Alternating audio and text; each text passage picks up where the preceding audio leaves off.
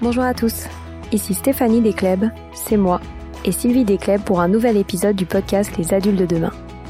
Les adultes de demain, c'est un échange autour de l'éducation et la parentalité pour éduquer autrement. C'est aussi un livre qui s'intitule Offrir le meilleur aux enfants et qui est disponible dans les librairies et en ligne à partir du 4 mai. Vous trouverez le lien sur notre compte Instagram et sur notre site lesadultesdedemain.com. Les albums jeunesse rythment la vie des enfants et me fascinent souvent beaucoup tant ils sont poétiques, créatifs et méditatifs même pour les adultes.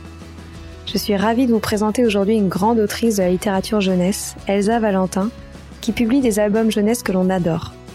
Ancienne professeure des écoles, elle est revenue sur son parcours et sur ses sources d'inspiration pour produire des albums pas comme les autres. Nous avons échangé sur l'importance de ces lectures pour les enfants, sur la manière de les sélectionner par les adultes et surtout sur le plaisir à conserver de partager ces moments en famille. Je vous souhaite une très belle écoute.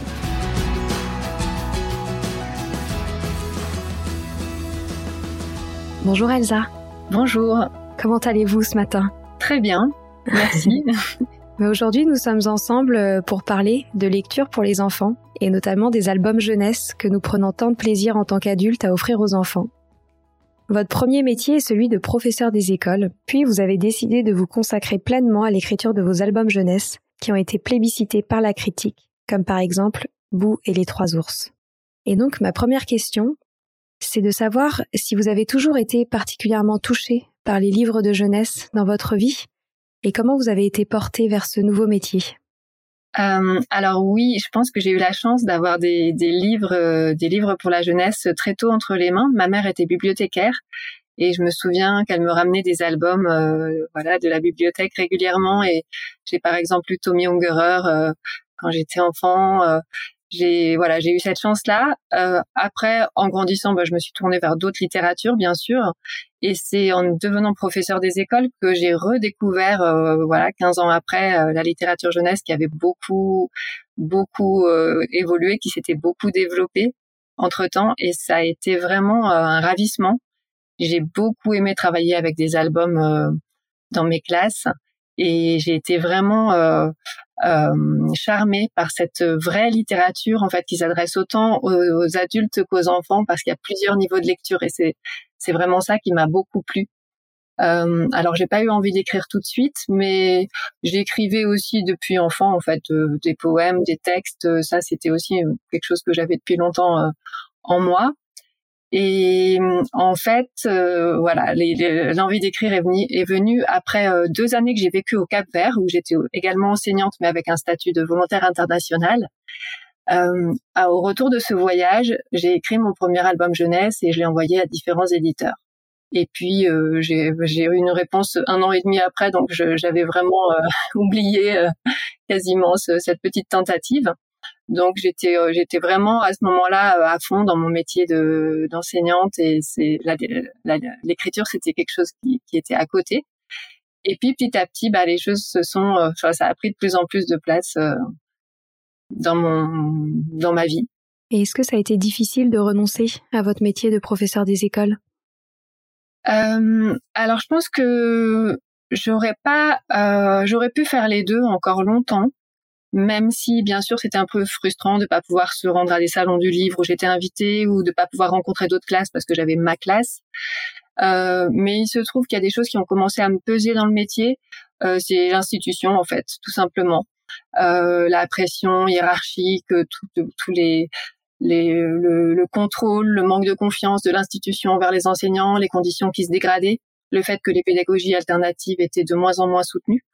Moi, quand j'ai commencé le métier, j'étais euh, très intéressée par la pédagogie freinée, mais aussi par les mouvements pédagogiques comme l'AFL, euh, pour tout ce qui est de la production d'écrits, de la lecture. Donc, euh, j'étais vraiment dans les dans les pédagogies actives, d'autant que dans, dans les Hautes-Alpes où j'enseignais, j'avais des, des classes à plusieurs niveaux qui, qui incitent vraiment à des pédagogies différentes, à être beaucoup beaucoup dehors, beaucoup dans des projets. Euh, et puis voilà, c'était de moins en moins soutenu. Fallait rendre des comptes tout le temps. Il y avait ces évaluations nationales et puis toutes ces paperasses euh, qui nous empêchent de, de, de, consacrer tout notre temps aux élèves. En fait, on passe plus de temps à remplir des, des dossiers, des PAI, des PAP, etc. Qu'à penser vraiment comment on peut aider chacun. Euh, donc voilà, de toute façon, ça me pesait de plus en plus. Euh, donc c'est ça qui a fait que finalement j'ai lâché l'enseignement et je me suis consacrée entièrement à l'écriture. Et euh, ce qui est super, c'est que je continue à voir des classes, à faire des projets avec des classes, mais avec la casquette d'autrice, qui me donne beaucoup plus de liberté finalement. J'ai plus les contraintes et le poids de l'institution.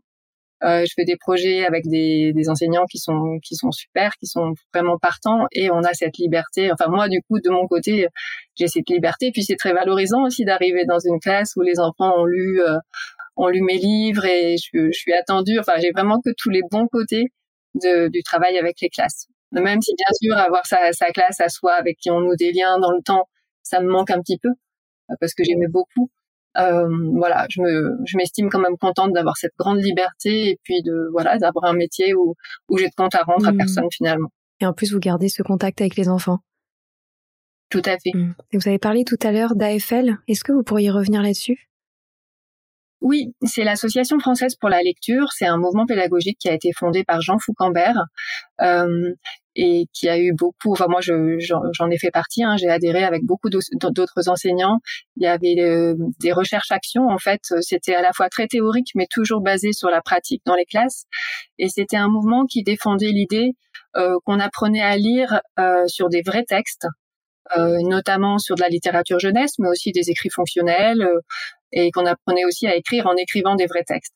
C'est-à-dire euh, pas sur des exercices scolaires ou des écrits pensés juste pour la classe, mais des écrits qui avaient du sens, et notamment la littérature jeunesse, des écrits qui contiennent de l'implicite, et c'est comme ça qu'on devient lecteur en fait, en, en lisant et en écrivant de vrais textes.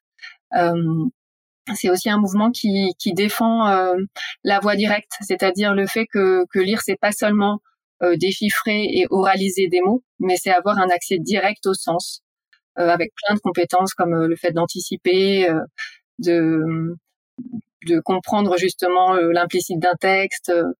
et c'était vraiment, enfin c'est vraiment un mouvement pédagogique qui m'a beaucoup apporté, et c'était passionnant de mettre en œuvre ces, ces démarches dans mes dans mes classes.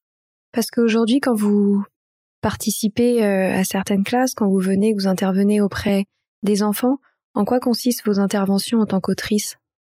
Alors ça peut être simplement des rencontres, euh, ce qu'on appelle des rencontres d'auteurs. Donc c'est une rencontre d'une demi-journée. Les enfants ont souvent lu et travaillé certains de mes albums en amont, donc ils ont plein de questions à me poser. Il y a un temps d'échange. Euh, il y a aussi des, des, lectures offertes que je peux faire, et puis souvent un petit atelier d'écriture que je leur propose. Donc ça, c'est la forme la plus courte, mais il y a aussi des projets plus longs, des projets d'écriture, euh, par exemple d'un recueil de textes ou, ou d'une histoire. Enfin, ça, ça c'est des projets qui se construisent avec les enseignants euh, selon leur, selon, selon leurs demandes et selon les dispositifs dans, dans lesquels ces projets peuvent s'inscrire. Pour nos auditeurs qui ne vous connaissent encore pas, euh, peut-être que vous pourriez expliquer, euh, enfin, envers quelle tranche d'âge ils sont destinés, pardon, et, euh, et peut-être en quoi il consiste, quelle est votre patte particulière? Mmh Alors la tranche d'âge, c'est toujours une question difficile parce que c'est pas quelque chose que j'ai en tête quand j'écris. Et finalement, c'est parfois une surprise. Par exemple, je vais parler de mon premier album Bou et les trois ours parce que c'est aussi l'album un peu emblématique de cette patte particulière. Euh, quand je l'ai écrit, je me suis vraiment pas demandé à quel âge il s'adressait. Et la surprise, c'est qu'il a eu du succès euh, avec des tout petits comme avec euh, des plus grands. C'est-à-dire que moi, je vais dans des classes euh, de la petite section au CM, euh, les classes ont, ont, lu cet album-là et ont trouvé des choses en fait. Euh, alors sa particularité, c'est qu'il est écrit dans un langage inventé qui n'est pas vraiment du français, mais qu'on comprend quand même instinctivement.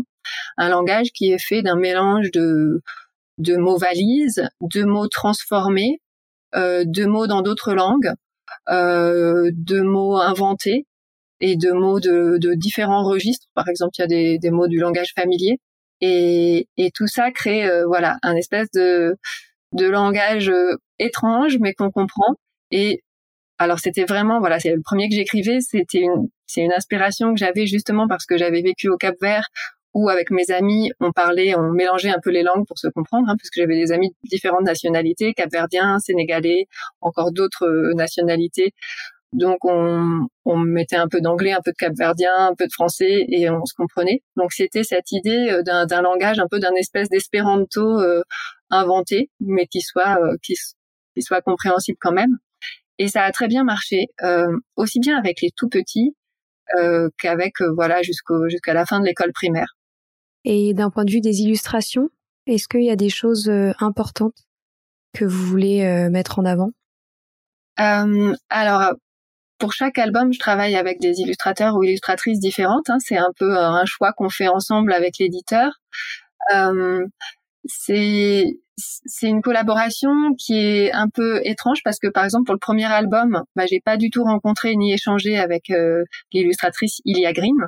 Euh, L'éditeur l'a choisi et euh, il a choisi aussi de pas nous mettre en contact. C'est un peu la politique de cet éditeur-là. Que maintenant je trouve que c'est dommage, mais en tout cas j'ai reçu le livre par la poste euh, une fois qu'il était ah imprimé et j'avais pas du tout vu les images.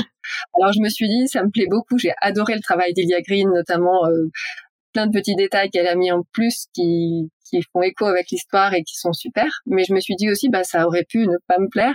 Donc pour les suivants, j'ai demandé quand même à avoir euh, un peu d'échange euh, avec l'illustratrice ou beaucoup. Et en fait, euh, avec le, le, temps, maintenant j'ai fait une quinzaine, une quinzaine d'albums chez différents éditeurs.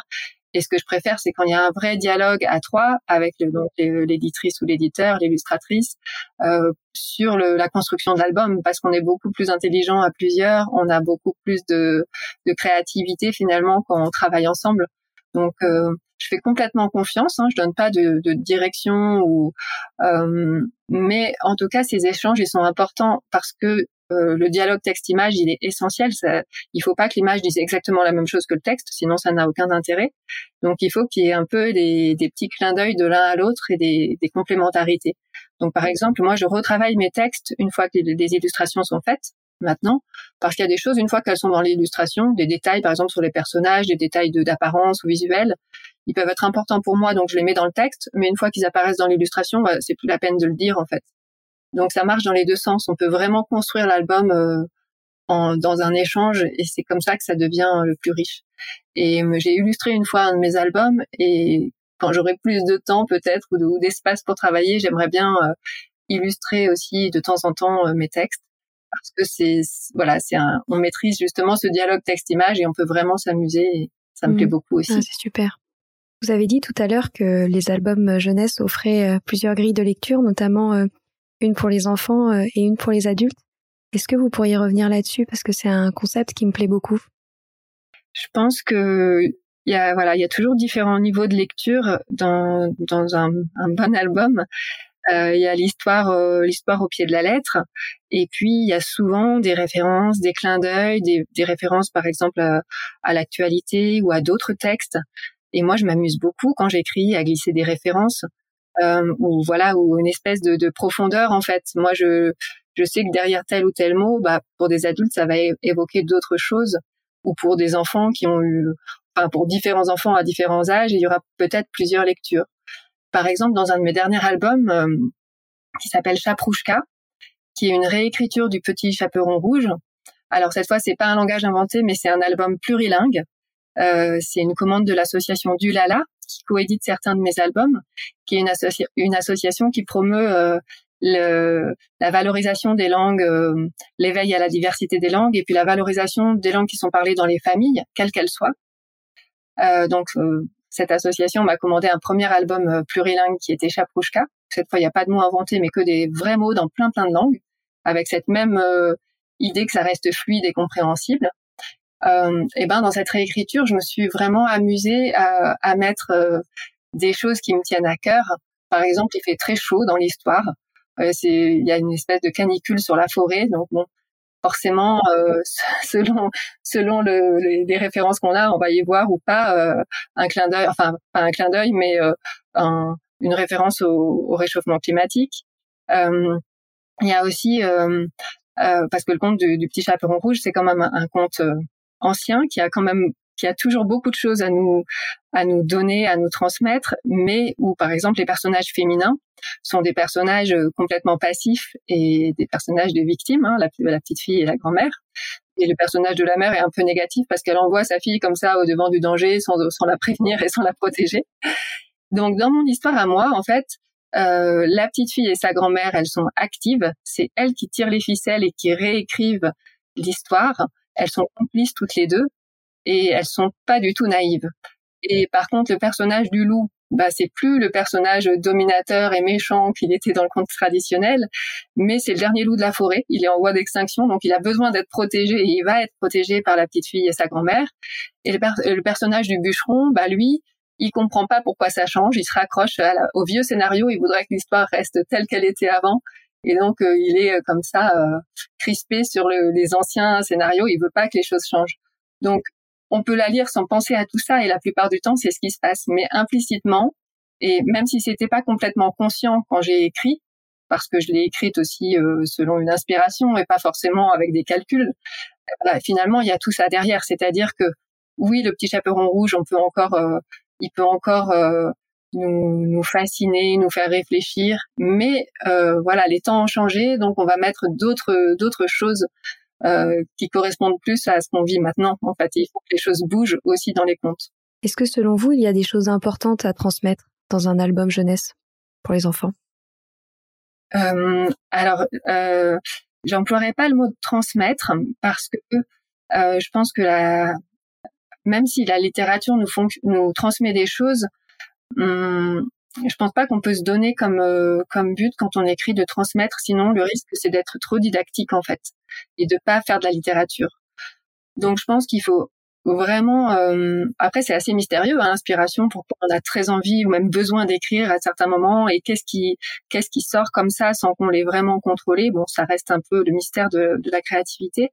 Mais en tout cas, euh, quand j'écris une histoire, je me je me dis pas je vais transmettre ceci ou cela par contre, bien sûr, euh, mon point de vue sur le monde et mes valeurs euh, transparaissent dans mes textes et, je les partage en fait. C'est plutôt voilà une, envie de partager, de s'exprimer déjà, d'exprimer des choses qui doivent sortir, on ne sait pas trop pourquoi, et puis de les partager et de et de faire attention à ce qu'on partage aussi. Enfin moi par exemple, euh, l'idée de, de la, bienveillance c'est quelque chose de vraiment important et et dans mes histoires, euh, je veille à ce qu'il n'y ait rien qui puisse euh, euh, heurter ou mettre mal à l'aise ou parce que je pense qu'on met des, des, livres entre les mains des enfants et voilà, faut veiller à ce que ça soit quelque chose de, de bon, quoi. De... Donc, je partage des choses, mais euh, voilà, je donc des valeurs comme euh, l'égalité filles-garçons, comme euh, des valeurs écologiques, bien sûr, parce que ça fait partie de ma vie, donc ça ressort dans mes textes mais je peux, voilà, je me donne pas comme but de les transmettre.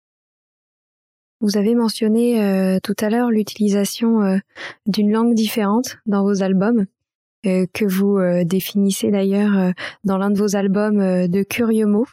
Pourquoi est-ce que vous avez décidé de d'inventer ou de vous inspirer d'autres langues pour en former une nouvelle? Euh, alors c'est un peu mystérieux aussi cette, cette envie que j'ai eue.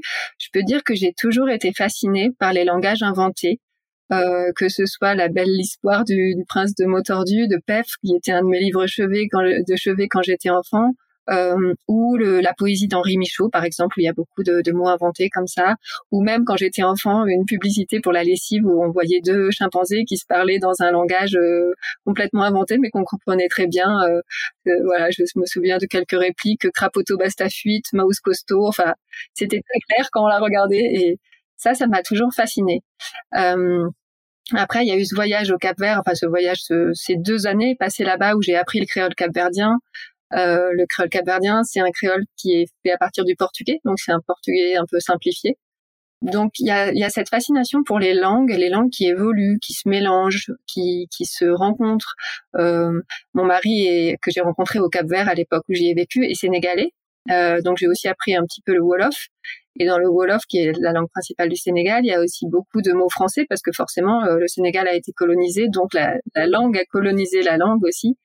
Euh, et, du coup, bah voilà, en Afrique, on retrouve beaucoup de racines latines, que ce soit euh, dans le créole capverdien euh, euh, ou dans d'autres, euh, ou dans tout, tous les, toutes les langues africaines ont été métissées avec des langues européennes. Et ça, voilà, ça m'a toujours fascinée. Alors pourquoi j'ai eu envie de créer à mon tour un langage inventé? Voilà, ça, ça reste un mystère, mais en tout cas, il y a tout ça derrière qui fait que que j'avais envie d'essayer de, de mélanger, d'inventer, de m'inspirer de plein de racines bah, des racines latines parce que finalement on les retrouve dans beaucoup de langues. Euh, voilà, et d'inventer cette espèce de d'espéranto. Alors, je l'ai fait qu'une seule fois hein, pour ce premier album à ce point-là. Après, dans d'autres albums, j'ai joué avec les mots, j'ai j'ai souvent joué avec les mots. J'ai parfois à nouveau transformé, euh, modifié les mots, mais pas au point de, de recréer vraiment ce, ce, langage particulier. Ensuite, je me suis tournée du coup vers l'écriture plurilingue quand j'ai rencontré l'association du Lala parce que ça m'a beaucoup intéressée aussi. Donc maintenant, je suis plus dans l'écriture plurilingue, dans les langages inventés. Et vous avez jamais eu de critique par rapport à l'utilisation d'un langage inventé qui serait lu aux enfants et qui pourrait, euh, je me fais l'avocat du diable, hein, mais qui pourrait. Euh... Alors il y a vraiment les deux, les deux, les deux facettes. Quoi. Il y a, il y a des, des, parents ou des enseignants qui sont emballés qui par ce par ce langage parce que les tout petits, enfin dès 18 mois, il y a des, des enfants. Euh, euh, dont on m'a dit qu'ils réclamaient bouer les trois ours régulièrement au moment de se coucher euh, et et donc, euh, il y en a pour qui c'est une évidence, et d'autres, notamment la grand-mère d'Ilia Green, euh, l'illustratrice, euh, qui, qui, était une ancienne institutrice et qui lui a dit, mais quand même, tu as pas peur pour les enfants, ce langage, voilà. Donc, c'est pas, j'ai parfois cette question, mais vous pensez pas que ça va leur apprendre des mots qui n'existent pas, qui vont, ça va créer de la confusion. bien sûr, ces critiques existent, ces réticences, et ben moi, j'explique généralement que l'expérience montre que, en fait, les enfants, ils sont très très intelligents, beaucoup plus qu'on le pense. De, des bébés, ils adorent jouer avec les mots et ils sont pas dupes en fait. Mais moi, mes filles, quand j'étais bébé, on s'amusait beaucoup avec les mots parce que très tôt, ils, ils ont cette, euh, puisqu'ils sont en train de construire le langage, de l'apprendre, ce qui est quand même quelque chose euh, en partant de rien, construire le langage, c'est énorme. Bah, ils ont évidemment cette conscience métalinguistique en fait. Ils observent le langage sur un, comme un objet qui, qui voit euh, de l'extérieur. Et donc jouer avec les mots, c'est ça en fait. C'est se rendre compte que les mots, c'est des objets qu'on peut manipuler, on peut jouer avec, on peut, on peut observer des règles, on peut faire des variations, ou on peut jouer à se tromper. Et ça, ils l'acquièrent euh, pendant l'apprentissage, c'est-à-dire quand ils sont bébés. Donc en fait, cet album, s'il leur a beaucoup plu, euh, c'est pour ça. C'est il y y a en fait le, la transgression hein, qui, qui, par rapport à la norme, qui, fait beaucoup rire les enfants, qui les amuse, et puis ce, fait de jouer avec les mots, et ils en sont complètement capables en fait. Et ça fait un bon moment en plus entre entre les adultes et les enfants. Et d'ailleurs, je voulais vous demander euh, pourquoi est-ce selon vous important lorsque l'on est parent, lorsque l'on est enseignant, de continuer à lire des histoires aux enfants, même si parfois euh, ça peut en agacer certains? Pourquoi est-ce selon vous important de continuer à le faire longtemps avec nos enfants? Ben, en fait, c'est important pour les tout petits et ça reste important parce que c'est pas parce qu'on commence à savoir lire tout seul euh, qu'on n'a plus droit à ce plaisir immense qui est de partager une lecture avec ses parents, de recevoir une lecture offerte euh, d'un parent ou d'un enseignant. C'est un tel plaisir et puis ça permet d'avoir accès à des textes plus difficiles que ceux qu'on peut lire tout seul. Et je pense que le fait de d'offrir ça à ses enfants, de leur lire souvent des histoires euh, à partir de bébé jusqu'à jusqu'au collège, c'est vraiment un, immense cadeau qu'on peut leur faire parce que la fiction, euh, ça aide vraiment à se construire, à grandir. Ça permet de euh, ça permet à la fois de, de, se décentrer, de relativiser en voyant que les, les expériences de vie sont multiples et puis de voir qu'on n'est pas seul à, à, vivre les choses. On, se projette souvent dans les albums. Enfin, c'est très visible dans les classes. Hein, les, albums, les enfants se projettent dans des histoires qui leur parlent d'eux-mêmes et ça leur permet de se, se sentir moins seuls. Et puis euh, lire beaucoup d'histoires, ça permet de, de, faire des liens entre entre la fiction et la vie, entre la fiction et la fiction. C'est-à-dire qu'on se construit une culture générale aussi. Hein. On fait des enfants à qui on on lit beaucoup d'histoires et bah ça, il y a plein d'études qui le montrent.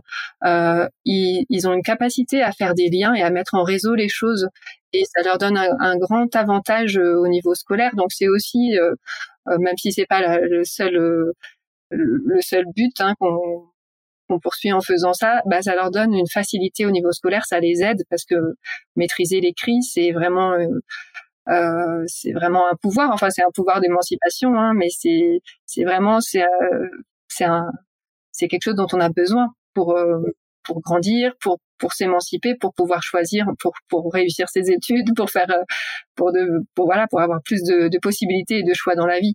Donc à tous les niveaux, au niveau personnel de la construction et puis au niveau scolaire, c'est vraiment hyper important. Moi, je, je lis encore des histoires à mes filles. On, on aime vraiment ces moments-là. Des fois, c'est elles qui lisent, mais souvent, c'est moi. Il y en a une qui vient d'entrer en sixième et l'autre qui vient d'entrer en seconde, mais finalement, c'est, euh, le soir, c'est un moment qu'on aime encore partager. Comment on fait quand on est parent ou enseignant pour euh, choisir euh, les albums jeunesse pour les enfants? Parce que on remarque quand même dans les librairies maintenant une telle profusion de contenu et d'albums jeunesse. Est-ce que vous auriez un conseil à donner aux auditeurs sur une manière de les sélectionner?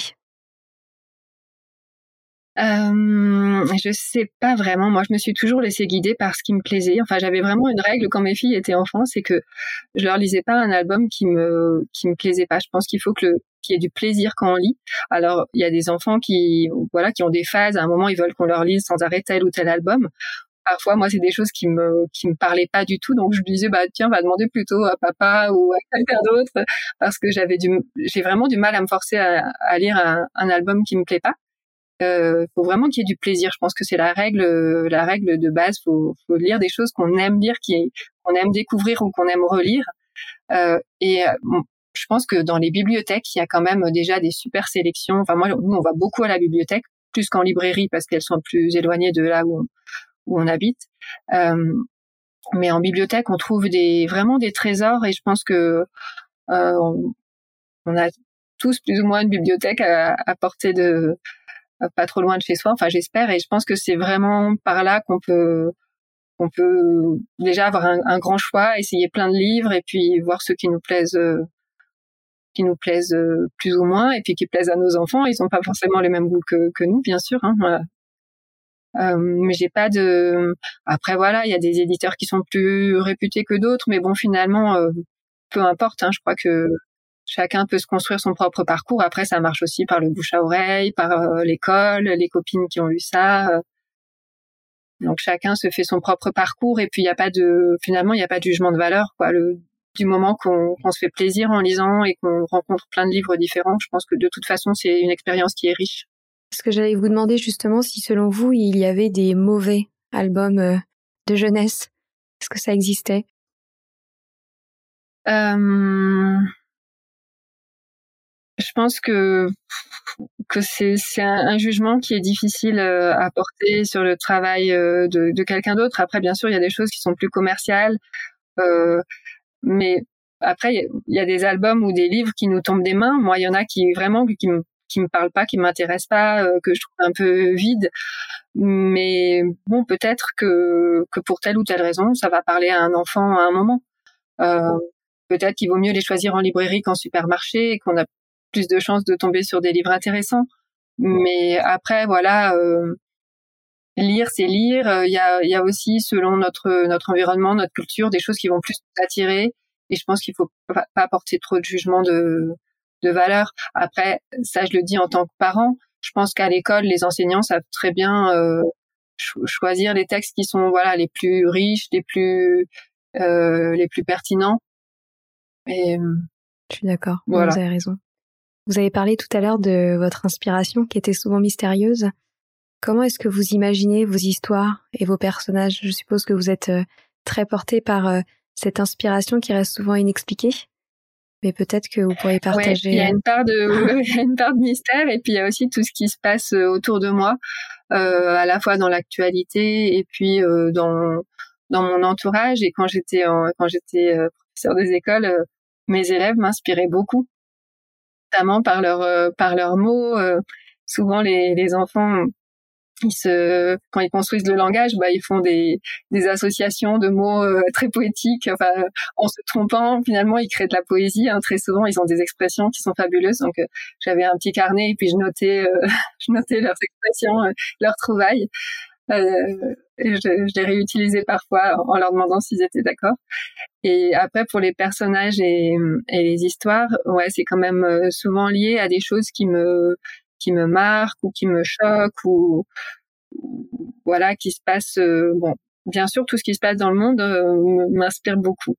Euh, et puis des petites choses de la vie, des petites des petites circonstances, des, des ambiances, des atmosphères ou des euh, des scènes qui se jouent euh, dans mon entourage. C'est une petite chose qui tout à coup me, fait penser à autre chose et je me dis tiens là il y aurait une histoire. Alors il y en a plein qui m'échappent. Hein. Des fois je note et puis des fois je note pas, j'oublie et puis même quand je note, je m'en resserre pas forcément. Mais voilà, de temps en temps je m'y mets et ça ça fait une histoire. Vous avez mentionné tout à l'heure votre album Bou et les trois ours qui a connu un, succès important. Comment est-ce que vous l'expliquez? euh, Je pense que c'est la rencontre entre ce texte euh, du coup euh, un peu étrange, euh, mais qui raconte qui est la réécriture d'une histoire connue, hein, celle de Boucle d'or et les trois ours. Donc c'est un conte connu réécrit avec un langage assez assez curieux et qui peut être vraiment vraiment drôle. Euh, et puis la rencontre de ce texte avec euh, les illustrations d'Iliagen qui sont vraiment fabuleuses, qui plaisent beaucoup. Hein. Il y a aussi des, des, enfants parfois dans les salons du livre, je les vois, ils sont attirés vraiment par la couverture. Euh, c'est vraiment magique le travail qu'elle a fait sur cet album. Euh, même si on s'est pas rencontrés, ça a été vraiment un bon, euh, euh, une, ouais, une belle rencontre texte-image. Euh, donc euh, voilà, je pense qu'il y a ce côté transgressif, hein, comme je disais tout à l'heure, qui, qui plaît beaucoup. Moi, des fois, je, je rencontre des, des, familles sur des salons du livre. Euh, bon, il est sorti en 2008, hein, donc c'est vraiment, c'est, il commence à, il commence à dater. Mais on m'en parle toujours de celui-là. Il y a des familles qui me disent, bah, chez nous, on dit glouglouter la soupe euh, parce que voilà, c'est resté. voilà, il y a des expressions comme ça qui sont restées dans le langage familial de certains lecteurs et c'est vraiment trop chouette quoi. Ça me fait toujours super plaisir quand on fait ça. On arrive déjà à la fin de cet échange. J'aurais bien aimé que vous partagiez peut-être euh, vos projets futurs. Est-ce qu'il y a des nouveaux albums euh, à venir pour qu'on suive votre actualité? Oui, alors j'ai toujours plein de plein de projets en cours à différents stades. Et puis j'ai pas parlé des, des livres audio, mais depuis quelques années, je, je, publie aussi des livres audio avec les éditions Trois petits points, et je me régale vraiment avec l'audio. Donc soit je suis juste à l'écriture, soit parfois je prête ma voix aussi, et je suis lectrice. Euh, donc ça c'est c'est un vrai régal. Et il y en a un qui va sortir euh, au mois d'octobre, qui s'appelle Jazzier des émotions. Donc c'est sur les c'est sur les, émotions et c'est des textes qui sont mis en musique par un trio euh, de, jazz. Euh, qui la musique a été composée et en partie jouée du coup par le musicien Jean Lucas, euh, qui dit les textes ou qui les chante et qui, qui joue aussi avec son avec son trio. Donc c'est voilà, ça c'est le c'est le prochain qui, qui va sortir. Il est illustré par euh, Bertrand Dubois aussi. Donc c'était vraiment une, c'était une commande de mon éditrice des éditions Trois petits points. Euh, elle nous a commandé à tous les trois euh, ce travail sur les émotions et c'était assez original comme façon de, de, de procéder parce qu'elle nous a donné quatre euh, émotions à chacun et on a trouvé des, des expressions pour les comme euh, être sur un petit nuage, être rouge de colère, etc. Et pour, pour, pour quatre d'entre elles, c'était moi qui écrivais le texte en premier. Pour quatre, c'était d'abord la musique et pour quatre, c'était d'abord les illustrations. Et après, on se passait comme ça en, en repartant du travail de l'autre. Et du coup, euh, voilà, ça, ça crée euh, quelque chose d'assez chouette. On s'est bien régalé en le faisant. Et puis, parmi les, les projets futurs, je vais être en résidence d'écriture bah, près de chez moi, dans les Hautes-Alpes, en octobre et novembre, pour écrire un roman jeunesse euh, à la première personne euh, sur sur un thème que vous avez abordé dans un de vos podcasts récents, c'est les profils particuliers d'enfants, des enfants euh, au potentiel hypersensible et hyper émotif. Il se trouve que ma fille cadette a, ce profil et qu'on voilà, on l'a on l'a diagnostiqué l'année dernière et ça ça voilà, c'est ça m'a du coup inspiré parce que ça ça prend beaucoup de place dans, nos vies. Donc voilà, ça sera une, une enfant qui racontera à la première personne euh, bah, ses peurs, ses angoisses, euh, sa vie avec ce, ce, profil un petit peu particulier. Euh, et ça se passera dans, dans les Hautes-Alpes, puisque c'est une résidence d'écriture qui va se passer ici. Et bah, c'est super. Donc voilà. On suivra ça de près. Merci Félicitations pour tout ce que vous faites. Euh, c'est génial et j'invite vraiment nos auditeurs à se procurer vos albums et à écouter, à écouter vos livres audio. Parce qu'en plus, nous, on, a, nous, on adore l'audio. Donc, donc ça tombe bien. et merci et merci pour votre temps et, et votre partage. Bah, merci beaucoup, c'était vraiment un plaisir euh, de, de, répondre à vos questions et puis félicitations aussi pour euh, votre podcast, je les trouve super intéressants. Et bah, merci beaucoup, passez une belle journée. Merci. Voilà, c'est fini pour aujourd'hui. On espère que cet épisode vous a plu. Avant de se quitter, on a quand même besoin de vous. Si après avoir écouté cet exposé, vous ressortez avec plein d'idées pour apporter le meilleur aux enfants, n'oubliez pas de nous laisser 5 étoiles et un petit commentaire sur Apple Podcast, sur iTunes ou toute autre plateforme d'écoute de podcast. Cela nous aidera à mieux ressortir et surtout à nous motiver pour continuer cette aventure ensemble. Si vous avez des suggestions, des idées de thèmes, des questions à poser, n'hésitez pas à nous contacter sur les réseaux sociaux, Instagram ou LinkedIn, en tapant les adultes de demain. Nous serions ravis d'échanger avec vous. Si vous souhaitez en savoir davantage sur Sylvie, je vous invite vraiment à aller voir son blog sylvidesclep.com ou à la suivre sur Instagram en allant sur son profil sylvidesc, D-E-S-C-du-bas Montessori. Enfin, si vous souhaitez en savoir plus sur le calendrier des prochaines formations Montessori, rendez-vous sur www.apprendre-montessori.fr. On a hâte de vous retrouver vite et à très bientôt sur les adultes de demain.